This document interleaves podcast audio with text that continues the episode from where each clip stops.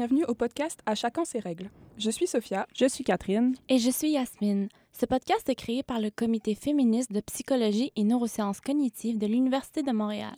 Notre podcast se nomme À chacun ses règles. Le titre incite à défendre le libre choix pour chacun et invite aux changements sociaux. Chacun est un néologisme qui découle des mots chacun et chacune et qui se veut inclusif. Donc, euh, le comité féministe étant une grande équipe, euh, les personnes animatrices peuvent changer entre chaque épisode. Nous prendrons donc le temps de nous présenter avant de rentrer dans le vif du sujet. Donc, euh, bonjour, moi c'est Catherine, j'utilise le pronom elle et je suis en dernière année au baccalauréat de psychologie. je suis membre exécutif du comité féministe depuis octobre 2019 et vous me reconnaîtrez peut-être puisque j'ai aussi fait le premier podcast sur l'agisme. Donc, bien heureuse d'être ici encore avec vous aujourd'hui. Bonjour tout le monde, moi c'est Yasmine. Je suis étudiante en deuxième année au baccalauréat de psychologie à l'UDM et je suis membre exécutif du comité depuis mai 2020. Mon implication me tient à cœur car elle me permet d'avoir, d'apprendre davantage sur le féminisme et elle me permet aussi d'avoir une voix, de m'exprimer et de conscientiser les gens sur les enjeux féministes.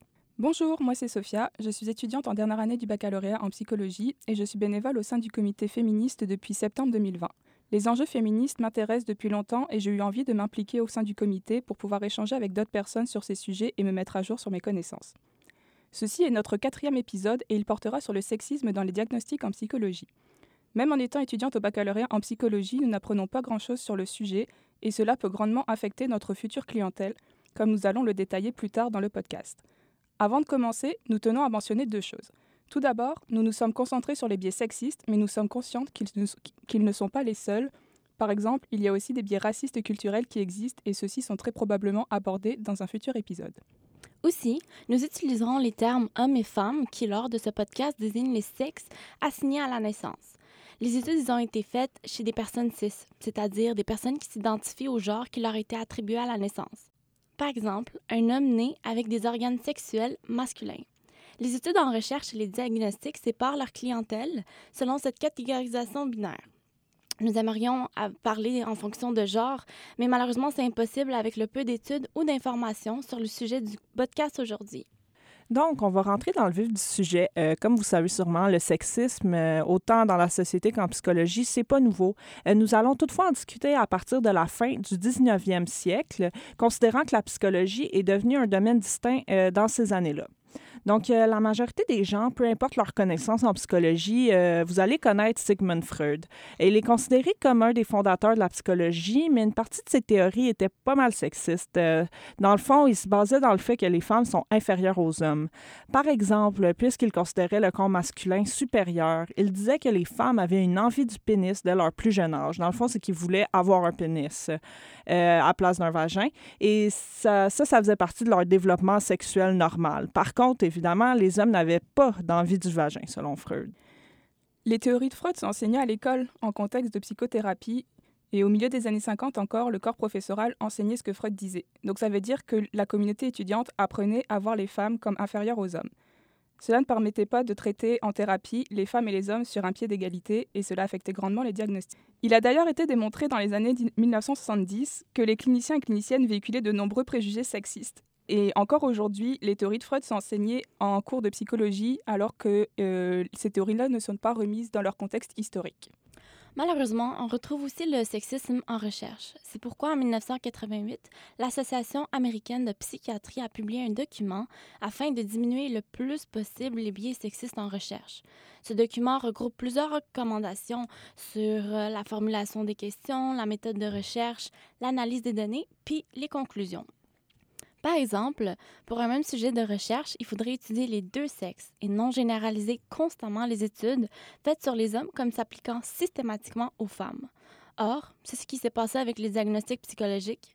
En effet, il existe des différences dans la manifestation des symptômes entre les deux sexes, et ces différences auraient dû être étudiées pour faciliter les diagnostics, ainsi mieux traiter la personne. Avant d'en venir aux diagnostics euh, qui sont affectés par le sexisme, nous voulions vous parler du DSM, qui sert comme ouvrage de référence des diagnostics en psychologie et en psychiatrie. Donc, euh, le DSM, c'est le manuel diagnostique et statistique des troubles mentaux publié par euh, l'Association américaine de psychiatrie. cet ouvrage catégorise les troubles mentaux et décrit les symptômes auxquels le professionnel peut se fier afin de poser un diagnostic.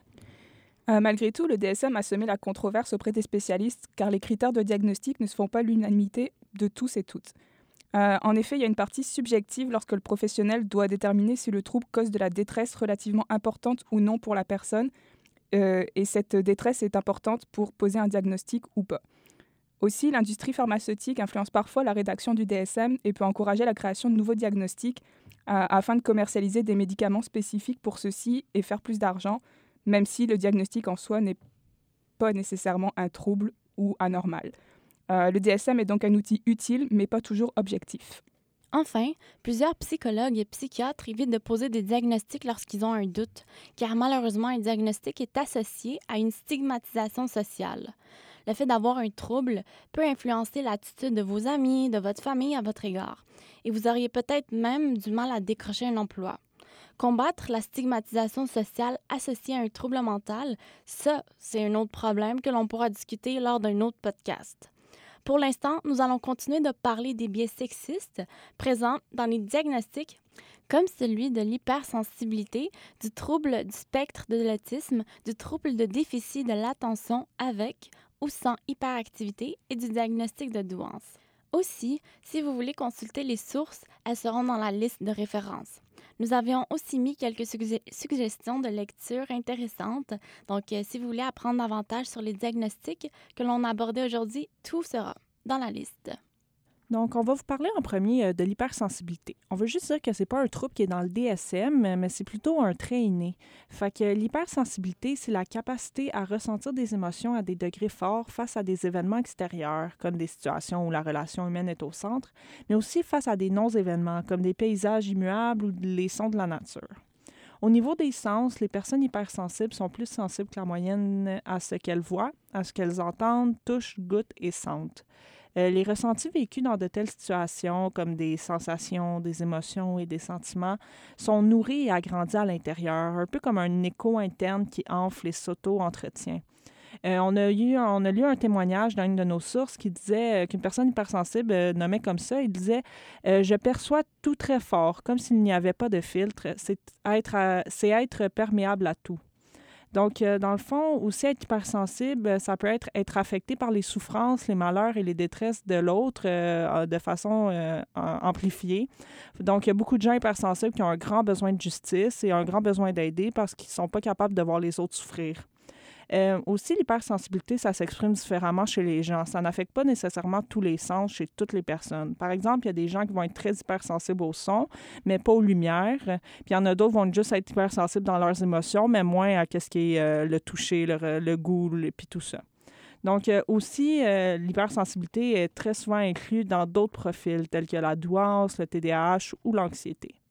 Puis les personnes hypersensibles, elles peuvent rencontrer des défis ou des et avoir des forces. Euh, parmi les défis qu'elles peuvent rencontrer, on peut citer l'environnement qui peut être vraiment agressant. Par exemple, prendre le métro, il y a du bruit, il y a des odeurs avec le parfum que les gens vont porter, les lumières, etc. Euh, l'hypersensibilité, ça peut aussi constituer un terrain favorable au stress et à tous les défis qui en découlent, par exemple des troubles du sommeil, une perte d'appétit, euh, une sensation de faim excessive, un sentiment de déprime, de l'anxiété, des peurs diverses, par exemple l'idée d'aller faire ses courses ou prendre le métro justement.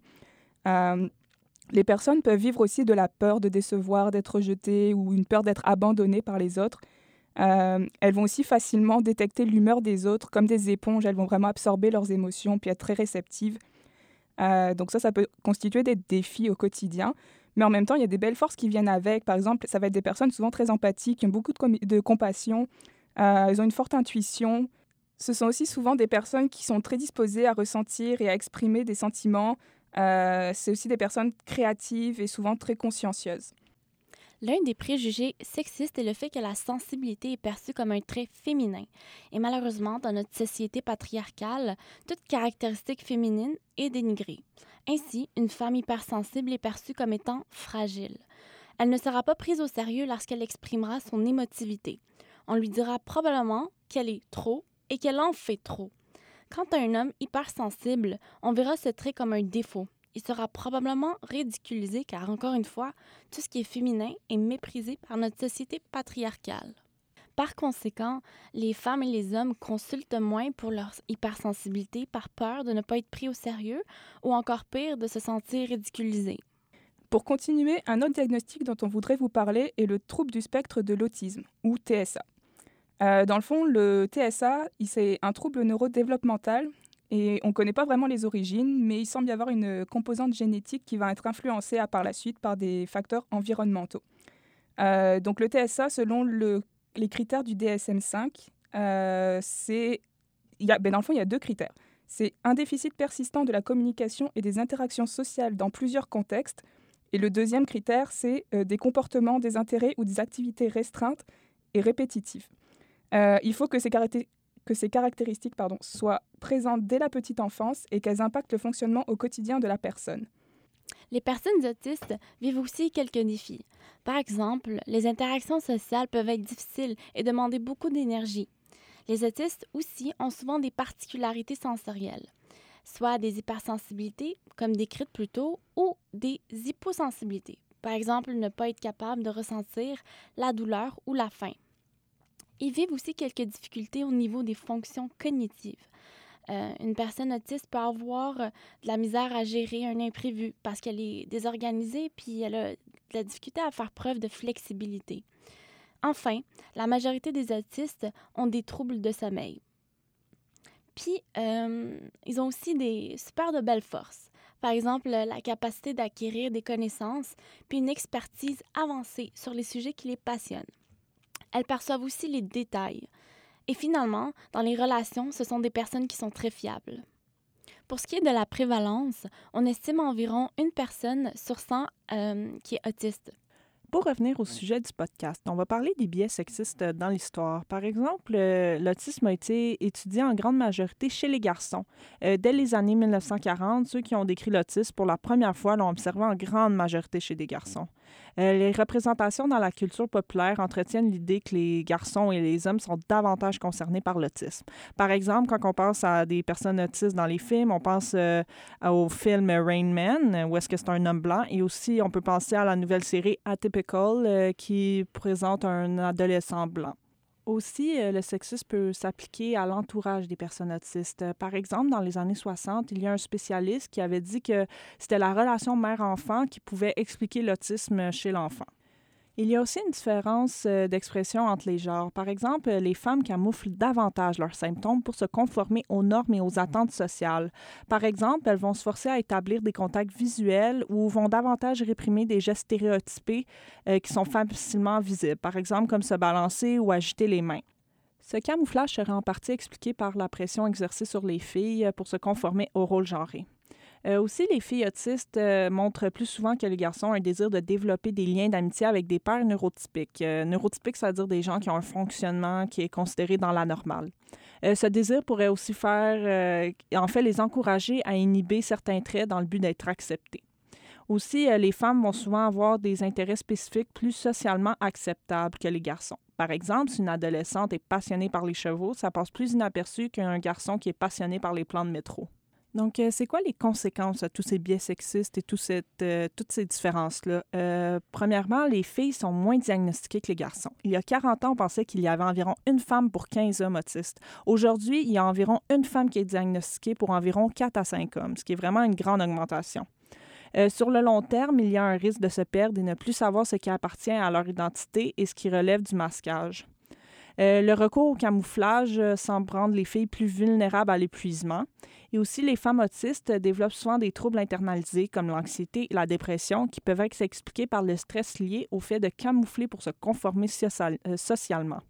Ce sont souvent ces troubles qui vont porter les personnes à consulter en premier un ou une psychologue, puis qui va les mener à investiguer davantage sur leur fonctionnement. Euh, pour finir, les femmes autistes sont diagnostiquées beaucoup plus tard que les hommes. Il n'est pas rare que les femmes soient diagnostiquées dans la vingtaine ou la trentaine, ou même plus tard, tandis que les hommes sont plus souvent diagnostiqués dans leur enfance ou au plus tard à leur adolescence. Maintenant, on va parler du trouble de déficit de l'attention avec ou sans hyperactivité. Il s'agit d'un trouble neurodéveloppemental qui euh, regroupe deux composantes principales, la première étant l'hyperactivité avec l'impulsivité et la deuxième étant l'inattention. Le DSM décrit trois profils. Donc, premièrement, l'hyperactivité avec l'impulsivité sont les caractéristiques prédominantes. Dans le deuxième profil, c'est l'inattention qui est la caractéristique prédominante, et finalement, dans le troisième profil, les deux composantes sont autant présentes. Pour le TDAH, il est nécessaire que les symptômes soient présents depuis l'enfance et qu'ils impactent le fonctionnement quotidien de la personne. Donc, encore une fois, on va parler des défis et des forces euh, pour les personnes ayant un TDA avec ou sans H. Donc, un, euh, pour les défis, par exemple, il y a une difficulté à ignorer des stimulants environnants, par exemple des bruits ou des mouvements, ou même les stimulants internes, comme euh, l'envie de finir la phrase de quelqu'un d'autre. il y a aussi une perception du temps qui est altérée. Ils ont plus de difficultés à estimer le temps qu'une tâche peut prendre. Donc, c'est pour ça que des fois, ils sont en retard ou qu'ils remettent leurs travaux en retard aussi. Euh, il y a aussi une difficulté au niveau des fonctions cognitives, surtout les fonctions exécutives. Par exemple, la mémoire de travail peut être affectée. Pour ce qui est des forces, euh, ces personnes-là ont souvent une très grande créativité et imagination, ce qui est vraiment euh, un atout en entreprise pour trouver des solutions novatrices. Il y a aussi une capacité à rester très concentré lors de l'exécution d'une tâche qui les passionne. Aussi, c'est des personnes qui sont dynamiques et enthousiastes. Donc, parmi les personnes qui ont un TDAH, on observe aussi des différences selon les genres. Par exemple, euh, les femmes avec un TDAH ont davantage tendance à masquer leurs symptômes euh, pour se conformer aux normes et aux attentes sociales. Euh, les filles, plus souvent que les garçons, vont avoir le type inattentif, c'est-à-dire un TDA sans H. Donc, alors que les garçons vont plutôt avoir le profil avec hyperactivité. Donc, souvent, les filles, ben, on va dire qu'elles sont dans la lune, par exemple, en classe, quand elles n'écoutent pas, mais ça ne va pas déranger. Euh, les garçons vont être plutôt agressifs physiquement, alors que les filles vont plutôt montrer de l'agressivité verbale, par exemple. Euh, toutes ces différences, ça a aussi occasionné des biais en fait dans l'histoire. Euh, par exemple, l'hyperactivité, comme elle est plus visible et que la proportion de garçons, de garçons pardon, qui ont de l'hyperactivité est plus grande, ben, le TDAH a d'abord été étudié chez les garçons parce que c'est ce qui était visible. les filles sont aussi plus susceptibles euh, de ne pas être identifié comme ayant un TDAH, alors qu'a priori, les études tendent à montrer maintenant qu'il y a autant de filles que de garçons qui ont un TDAH. Malheureusement, il n'est pas rare que les femmes soient diagnostiquées avec un TDAH à l'âge adulte, souvent dans la vingtaine ou même dans la trentaine.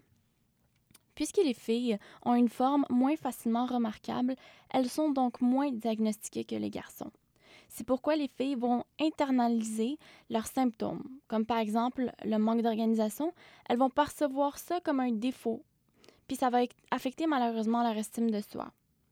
Par conséquent, les filles développent plus souvent des troubles internalisés, par exemple l'anxiété, euh, la dépression ou encore une fois les troubles alimentaires. Donc maintenant, on va enchaîner avec notre dernier diagnostic, soit la douance. Vous ne reconnaissez peut-être pas le mot. Euh, dans le fond, euh, peut-être ce que vous allez reconnaître, c'est le mot surdoué. Donc, il n'y a pas encore de consensus sur la terminologie. Puis autant en France qu'au Québec, on n'utilise pas les mêmes mots. Il y a plusieurs mots. Il y a la surdouance, il y a le HPI, qui est le haut potentiel intellectuel, il y a la précocité intellectuelle, mais nous, comme mentionné plus tôt, on va utiliser le mot douance. Aussi, ce n'est pas un diagnostic du DSM, mais cela peut être diagnostiqué principalement par un ou une neuropsychologue. Donc, euh, parmi les caractéristiques du profil de douance, ben, il est communément admis que ça correspond à un, QI qui est supérieur à 130. C'est donc environ 2,5% de la population. C'est deux écarts types au-dessus de la moyenne qui se situe à 100. Euh, mais la douance, c'est pas que un QI. C'est aussi d'autres caractéristiques, par exemple un mode de raisonnement particulier, un fort besoin d'autonomie. Puis dans le fond, on pourrait dire que la différence, elle n'est pas juste quantitative, mais elle est aussi qualitative. Euh, l'expression de la douance, elle va résulter de l'interaction euh, entre la biologie et l'environnement. et euh, il est fréquent d'avoir plusieurs personnes douées dans une même famille, par exemple. D'un point de vue neurologique, on observe des différences, par exemple, au niveau des connexions dans les différentes aires cérébrales. il existe aussi des personnes doublement exceptionnelles, c'est-à-dire des personnes qui ont de la douance, mais qui ont aussi un trouble associé, par exemple le TDAH ou le TSA ou d'autres troubles. Euh, ces personnes vont souvent avoir des profils hétérogènes lors de l'évaluation du QI, c'est-à-dire que parmi leurs habiletés cognitives, elles vont performer avec des gros écarts entre chaque habileté qui va être évaluée. Euh, il est parfois donc difficile pour ces personnes d'être euh, identifiées parce que soit la douance va masquer le trouble, soit le trouble va masquer la douance, ou alors des fois les deux vont se masquer mutuellement, puis la personne va juste pas savoir comment elle fonctionne, puis ça va la rendre vraiment vulnérable, puis générer chez elle du stress, puis potentiellement une faible estime de soi. Pour ce qui est des défis liés à la douance, dans environ 40% des cas, les personnes surdouées ont de l'hypersensibilité. Donc, euh, il est fréquent qu'ils aient, aussi un trouble d'anxiété ou de dépression. De plus, elles ont souvent l'impression d'être différentes des autres, puisqu'elles ont un fonctionnement cognitif hors de la normale, ce qui crée parfois une difficulté à socialiser.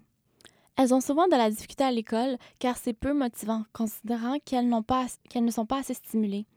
Puis, lorsqu'elles arrivent à l'université ou même au cégep, ça devient trop difficile car elles n'ont jamais appris à étudier de façon efficace ou même à s'organiser dans leur étude. Euh, les gens ayant de la douance ont aussi euh, de grandes forces. Par exemple, ils ont une grande capacité à faire des liens. Euh, ils ont aussi une grande rapidité d'esprit, une rapidité d'apprentissage, une grande créativité. Ils ont aussi beaucoup d'empathie, ce qui amène une grande implication parce qu'ils veulent aller jouer contre leur sentiment d'injustice, puis ils veulent aussi aider les autres. Ils ont aussi une très bonne intuition en général, vu qu'ils sont empathiques, puis qu'ils ont souvent de l'hypersensibilité, ils voient très bien ce que les autres ressentent. Puis sinon, ils sont souvent autodidactes, donc ils apprennent, elles apprennent par eux-mêmes. Alors, euh, comme on l'a fait pour les autres diagnostics, on va parler des différences entre les genres. Donc, euh, les femmes camouflent davantage, comme on l'a déjà un peu mentionné plus tôt. Euh, les femmes dans la société, dans notre société occidentale, dans le fond, sont souvent poussées à être plus discrètes et à demander moins d'attention. Donc, malgré l'ennui causé par des facilités à l'école, ben, les filles vont souvent arrêter de, simplement arrêter d'écouter, puis sans déranger. Elles vont pas s'exprimer sur leur malaise, puis dans le fond, ben, ça va faire qu'elles ne vont pas recevoir euh, le support dont elles auraient besoin. Au pire des cas, on va juste dire ben, qu'elle est dans la lune. Euh, les femmes ont aussi euh, beaucoup de pression pour paraître dans la norme, donc parfois elles vont éviter de se démarquer et d'avoir des bonnes notes à l'école pour juste rester dans le groupe puis paraître le plus normal possible. Selon une étude, la population générale associe moins souvent le mot femme au mot génie. Même dans l'histoire, on parle majoritairement d'hommes intelligents comme par exemple Albert Einstein ou encore Newton. Aussi, l'hypersensibilité est une caractéristique commune chez euh, les doués. Elle est considérée comme normale chez la femme, donc il n'y a pas de suivi dû à ce symptôme. Toutefois, chez les hommes, l'hypersensibilité serait vue comme un symptôme, puisque c'est considéré socialement moins commun chez eux. Donc, euh, quelles sont les conséquences dues à ces biais? Euh, tout d'abord, les filles euh, douées sont souvent identifiées plus tard et en moins grand nombre que les garçons. Aussi, elles sont souvent mal diagnostiquées car on regarde les symptômes créés par la douance, comme l'anxiété, la dépression et les difficultés sociales, sans se douter que la source est de la douance. Donc, on va donner un diagnostic de trouble, euh, de la personnalité limite, d'anxiété, mais ça va être parce que c'est des diagnostics qui sont souvent associés comme normal chez les femmes et plus communs chez celles-ci. Donc, en place de regarder si c'est de la douance, on va juste donner un diagnostic autre. Donc, euh, avec toutes ces informations, on, va, on voulait aussi parler de pourquoi c'est important de parler de ces biais sexistes-là, puis c'est quoi les répercussions? Un mauvais diagnostic peut grandement affecter la vie des gens. En effet, ça peut changer notre vision de nous-mêmes et aussi affecter notre confiance en soi. Donc les gens vont souvent consulter pour comprendre comment ils fonctionnent, puis pourquoi parfois ils se sentent différents. Et un mauvais diagnostic, ça va faire qu'ils vont pas se comprendre plus qu'avant. Donc, euh, je vais prendre mon expérience en exemple. Par exemple, moi, quand j'étais plus jeune, j'ai eu un mauvais diagnostic euh, par un psychologue quand j'avais environ 10 ans. Puis après ça, j'ai pris de la médication pendant une dizaine d'années jusqu'à mes 20 ans, jusqu'à ce que je reçoive le bon diagnostic euh, en ayant voir une neuropsychologue. Puis j'ai été chanceuse que ça soit pas un médicament qui affecte le développement de mon cerveau parce que si ça avait été le cas, ben j'aurais eu le mauvais diagnostic, le mauvais médicament, puis ça aurait pu grandement affecter comment j'aurais, je me serais développée. Puis aussi, ça a beaucoup affecté ma confiance en moi. Tu sais, avoir ce diagnostic-là, ça changeait comment je me voyais, comment je comprenais mes forces, mes faiblesses, mais finalement, le vrai diagnostic que j'avais, qui avait environ les mêmes forces et faiblesses, ça venait pas de la même source. Fait ça fait que je travaillais sur des affaires qui n'avaient pas vraiment rapport avec mes, mes vraies difficultés. Fait toute ma vie, on dirait que je me comprenais pas vraiment, puis je me je trouvais pas tant que le diagnostic m'allait, mais tu sais, j'étais là, c'est un professionnel qui me l'a dit, fait doit avoir raison. Donc, je l'ai cru, puis j'ai continué. Puis une fois, quand je me suis fait rediagnostiquer, ben j'ai compris pourquoi ça fonctionnait pas pour moi. Mais ça a vraiment beaucoup influencé mon estime de moi, comment je me voyais. Puis évidemment, c'était peut-être pas basé dans le sexisme, mon diagnostic, mais ça a vraiment eu un énorme impact sur ma vie. Puis je vais aussi faire un témoignage personnel. Dans le fond, j'ai reçu plusieurs diagnostics dans la vingtaine euh, après avoir fait un burn-out puis une dépression. Puis c'est cette dépression-là qui m'a amené à consulter. Et finalement, après avoir reçu mes diagnostics, ben, avoir des mots pour me décrire et mieux me comprendre, mieux comprendre comment je fonctionne, ça a été un soulagement, puis ça m'aide à me connaître, puis à accepter mes limites, et aussi ça m'aide à reconnaître et à valoriser mes forces dans le fond. Fait que tout ça, ça résulte en une meilleure estime de moi, puis je reprends petit à petit confiance en moi, puis en mes capacités, et franchement, c'est assez libérateur. Donc, l'impact de ne pas recevoir le bon diagnostic est réel. C'est pour cela qu'il est important que les personnes qui font de l'intervention soient au courant de ces biais sexistes. Elles peuvent grandement changer la vie de la clientèle. Donc, euh, pour conclure, nous avons nommé quelques diagnostics, mais ce ne sont pas les seuls pour lesquels il existe du sexisme. Ce sont toutefois ceux qui sont les, les plus documentés sur le sujet. De plus, puisque le podcast est court, nous devions choisir lesquels dont on voulait parler. Euh, nous vous rappelons aussi que les biais sexistes euh, ne sont pas les seuls et qu'il existe aussi des biais racistes et culturels. Et notons aussi que les biais sexistes existent aussi énormément dans les diagnostics médicaux pas juste psychologiques. Par exemple, quand les femmes disent ressentir de la douleur, cette douleur est souvent négligée ou considérée comme étant psychologique et non physique, ce qui fait qu'elles vont moins se faire prescrire d'antidouleurs. Donc, c'était Catherine. Yasmine. Et Sophia. Merci de nous avoir écoutés. Si vous avez des questions et des commentaires, vous pouvez les communiquer par message privé ou par courriel. On aime beaucoup avoir votre, opinion. N'hésitez pas à nous envoyer des témoignages. Vous pouvez aussi partager ce podcast sur vos réseaux sociaux pour soutenir l'initiative du comité. N'oubliez pas d'aller suivre la page Facebook et Instagram du comité féministe de psycho slash neuro de l'UDM et toutes les références utilisées seront disponibles pour vous dans la description du podcast. Restez à l'affût pour le prochain épisode du podcast qui sortira en janvier 2021. D'ici là, prenez soin de vous.